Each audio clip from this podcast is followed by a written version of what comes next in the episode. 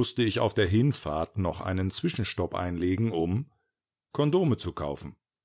Nicht wenig hatte auch dieses Vorhaben zu meiner nachmittäglichen Nervosität beigetragen. Und auch das muss ich zugeben, ich hatte noch nie Kondome gekauft. Das würde mein erstes Mal sein. Also dann vielleicht und hoffentlich das erste erste Mal von zwei ersten Malen an diesem Abend. Die Kondome hätte ich natürlich auch heute Nachmittag in der Apotheke kaufen können, aber das wäre mir peinlich gewesen. Und zum Glück gab's ja diese Automaten. Ich wusste, wo so ein Automat hing. Das war nur ein minimaler Umweg. Das nötige Hartgeld hatte ich dabei. Hartgeld zum Kauf von Kondomen. Nicht schlecht. Das könnte ich vielleicht irgendwann mal in eine Geschichte einbauen. Ein paar Minuten später hatte ich die Ladenzeile, wo der Automat hing, erreicht. Das war unsere dörfliche Megamall. Hier gab es einen Tante-Emma-Laden, eine Kneipe, einen Bäcker, eine Drogerie, einen Spielzeug und einen Fahrradladen. Zu diesem Tante-Emma-Laden musste ich früher immer fahren, wenn meiner Mutter irgendeine Zutat zum Backen oder Kochen fehlte. Von den genannten Läden hat alleine die Kneipe bis heute überlebt. Na klar, gesoffen wird immer. Natürlich war jetzt um zwanzig vor acht alles, bis auf die Kneipe, geschlossen. Mittlerweile war es stockdunkel geworden, was mir ganz recht war. Der Kauf von Kondomen war damals noch viel mehr als heute schambehaftet. Im fahlen Licht einer einzelnen, ungefähr zwanzig Meter entfernt stehenden Straßenlaterne entzifferte ich im Sichtfenster des Automaten mit Mühe und Not, wie viel mich der Spaß kosten sollte. Was? Sechs Mark? Keine Ahnung, ob das ein marktgerechter Preis war. Mir fehlten die Vergleichsmöglichkeiten. Da war der Nachtzuschlag offenbar schon mit drin. Jedenfalls fand ich das ziemlich teuer für ein Stück Kautschuk. Aber ich hätte locker auch das Doppelte bezahlt, keine Frage. Irgendwie hatte ich das Gefühl, etwas Verbotenes zu tun. Ich schaute über meine Schulter, um mich zu vergewissern, dass mich niemand beobachtete. Alles klar, die Luft war rein. Ich warf das Geld ein und zog die Metallschublade auf. Hoppla, ganz schön groß die Packung. Scheinbar eine Familienpackung. Das relativierte natürlich den Preis. Familienpackung Kondome. Nicht schlecht. Das könnte ich vielleicht irgendwann mal in eine Geschichte einbauen. Obwohl die Packung dann eigentlich eher Familienverhütungspackung heißen müsste. Ab in den Rucksack damit und tschüss. Jetzt gab's kein Halten mehr. Ich trat in die Pedale und nahm wieder Fahrt auf. Ich wollte jetzt nur noch eins ankommen. Als ich bemerkte, dass ich zu schwitzen anfing, schaltete ich einen Gang zurück. Soll heißen, ich ließ es langsamer angehen, denn über eine Gangschaltung verfügte mein Hollandrad nicht. Das war auch nicht nötig, Ostwestfalen war genauso flach wie das Heimatland meines Fahrrads. Also ich fuhr etwas langsamer, denn schweißüberströmt wollte ich definitiv nicht bei ihr ankommen. War eigentlich ganz Ostwestfalen flach? Nicht ganz Ostwestfalen.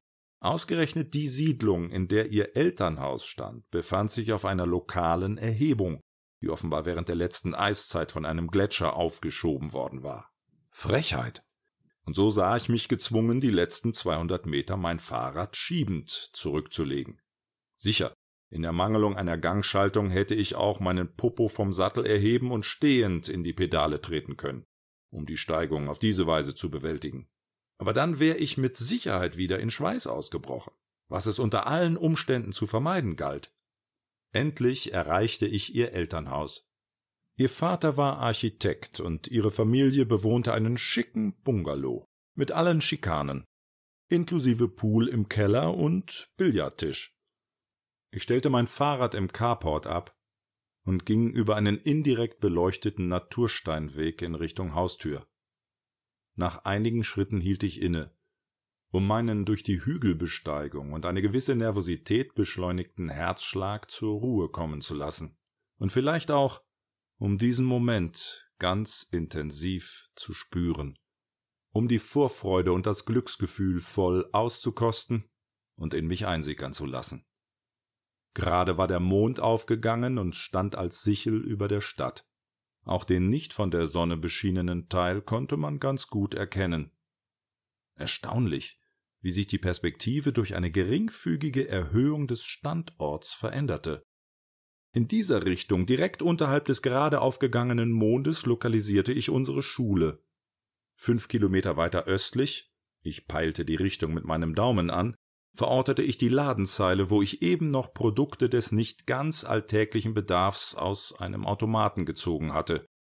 Und eine Handbreit weiter links musste ungefähr mein Elternhaus stehen, wo ich vor einer halben Stunde losgefahren war und wo mein Bruder in diesem Moment wahrscheinlich gerade seine Kopfhörer auf äußere Beschädigungen hin untersuchte, um sie anschließend wegen des Verdachts auf Ohrenschmalzkontamination gründlichst zu desinfizieren. Ich ging die letzten Meter bis zur Haustür.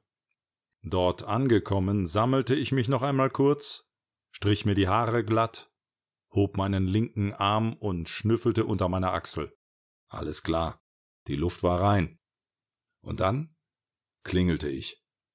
Noch bevor der luxuriöse Zweiklang verhallt war und ich den Finger wieder von der Klingel gelöst hatte, wurde die Tür aufgerissen, und im selben Moment fiel sie mir ohne überflüssige Begrüßungsrituale um den Hals und dockte labial an.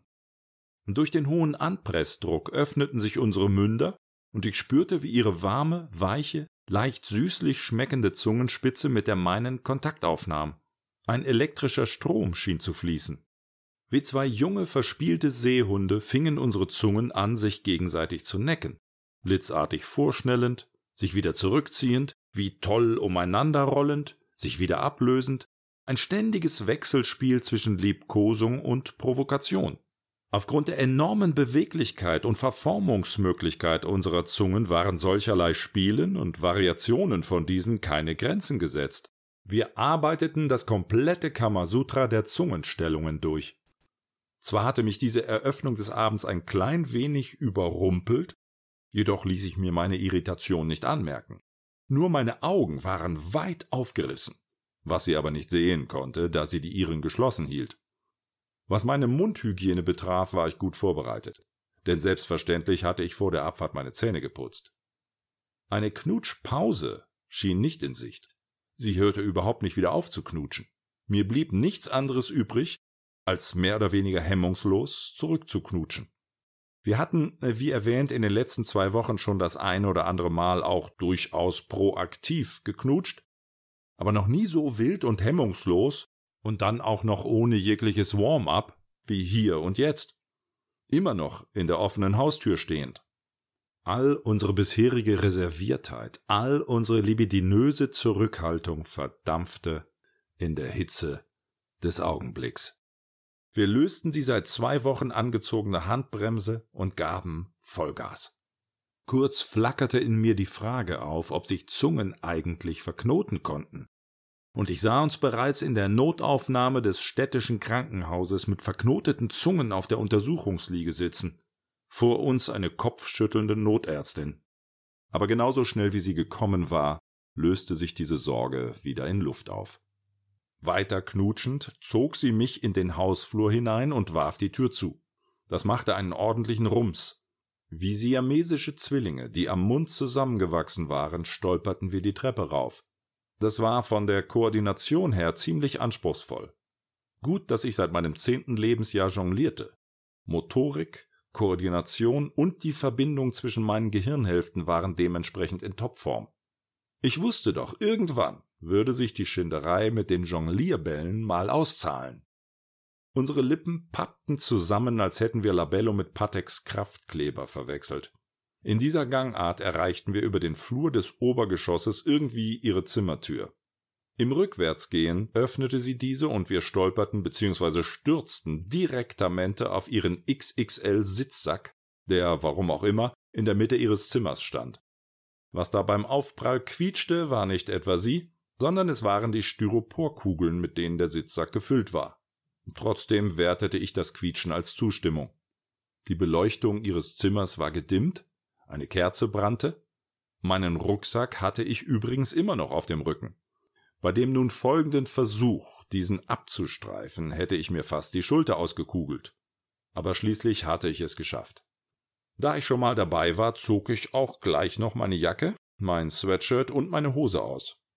Parallel, wie bei siamesischen Zwillingen üblich, zog auch sie ihre Kleidung aus. Wohlgemerkt alles praktisch ohne unser Dauerknutschen zu unterbrechen. Nur als ich mir das Sweatshirt über den Kopf zog, beziehungsweise sie das ihre über den ihren, mussten wir jeweils für den Bruchteil einer Sekunde absetzen. Wegen dieser Unterbrechung war schon mal kein Eintrag ins Guinness Buch der Rekorde mehr möglich. Gierig setzten wir die Knutscherei fort. Mein lieber Scholli. Das verlief jetzt aber alles schneller nach Plan, als ich geplant hatte. Mein Plan wurde mehr oder weniger von rechts überholt. Nachdem auch unsere letzten Hüllen gefallen waren, wälzten wir uns, wie Gott uns geschaffen hatte, auf dem Sitzsack. Jetzt wurde es ernst. Knutschend tastete ich nach meinem Rucksack, riss mit einer Hand den Reißverschluss auf, was mir mit Hilfe des Hauruck-Verfahrens auch gelang, und angelte, nein, nicht nach meiner Zahnbürste, sondern nach bewusster Packung. Ich ergriff sie, zog sie aus dem Rucksack und nestelte den Deckel der Pappschachtel auf. Alles einhändig und ohne hinzuschauen, wohlgemerkt. Dann langte ich in die Packung hinein und fingerte den Inhalt heraus. Irgendetwas stimmte nicht. Das, was ich da ertastete, wollte partout nicht zu dem passen, was zu ertasten ich erwartet hatte. Ich hatte in Schutzhülle verschweißte Gummiringe erwartet. Ich zog jedoch etwas heraus, das sich zwar gummiartig anfühlte, aber. Hä? Wo war denn hier das Ende? Ich tastete weiter. Das Ding war kreisförmig. Da war auch irgendwas Hartes dran. Mehr Licht, zitierte ich die vermeintlich letzten Worte Goethes. Sie rappelte sich auf und schaltete ihre Schreibtischlampe ein. Und nun sahen wir beide, dass ich einen mit weißem Talkumpuder beschichteten Fahrradschlauch in den Händen hielt. Wir schauten uns an. Stille. Dann fingen wir an zu lachen. Wir lachten und lachten. Wir überschlugen uns vor Lachen und konnten gar nicht mehr damit aufhören. Wir lachten mindestens so lange, wie wir vorher geknutscht hatten, also ziemlich lange. Als sich der Talkumstaub irgendwann gelegt hatte, sagte ich Oh, da habe ich wohl den Fahrradladen mit der Drogerie verwechselt. Und dann dachte ich, und mir war die Packung gleich so groß vorgekommen. Vom Material her ging das Ding in die richtige Richtung, aber für unsere Zwecke nicht zielführend. Vielleicht hätte Long Dong Silver etwas damit anfangen können, ich jedenfalls nicht. Ach so, du hättest lieber eine Fahrradtour gemacht, stichelte sie. Ja, und aufgrund der ganzen Aufregung war mittlerweile das Einzige, was noch aufrecht stand, das Ventil des Fahrradschlauchs. Und was machen wir jetzt mit dem Ding? fragte ich sie. Sie antwortete mit zwei Gegenfragen. Mit welchem? Aber wie wär's mit Aufpumpen? Wie alles, das scheinbar unangefochten herrscht, verlor auch das Hochwolfgang schon bald darauf seine Macht. Es sah sich gezwungen, einem Regen und Sturm bringenden Atlantiktief, das man auf den Namen Inge getauft hatte, Platz zu machen. Wolfgang schrumpfte, zog nach Osten ab, wurde als nur mehr noch schmale Hochdruckzunge über dem Schwarzen Meer von den Tiefs Alexandra und Larissa in die Zange genommen und war bereits einen Tag später von der Wetterkarte verschwunden. Was sie und mich nicht davon abhielt, einen wunderbaren Herbst miteinander zu verleben. Als ihre Eltern sich ein paar Monate später scheiden ließen, zog sie mit ihrer Mutter und ihrer Schwester in eine andere Stadt. Unser Kontakt brach ab, und wir haben uns nie wiedergesehen. Hätten wir uns wiedergesehen, dann wären wir mit Sicherheit noch vor der Begrüßung in Lachen ausgebrochen. Und wir hätten überhaupt nicht mehr aufhören können zu lachen. Wir hätten mindestens ebenso lange gelacht, wie wir damals, an jenem Abend im Herbst, als die Sichel des Mondes über der Stadt hing, geknutscht haben.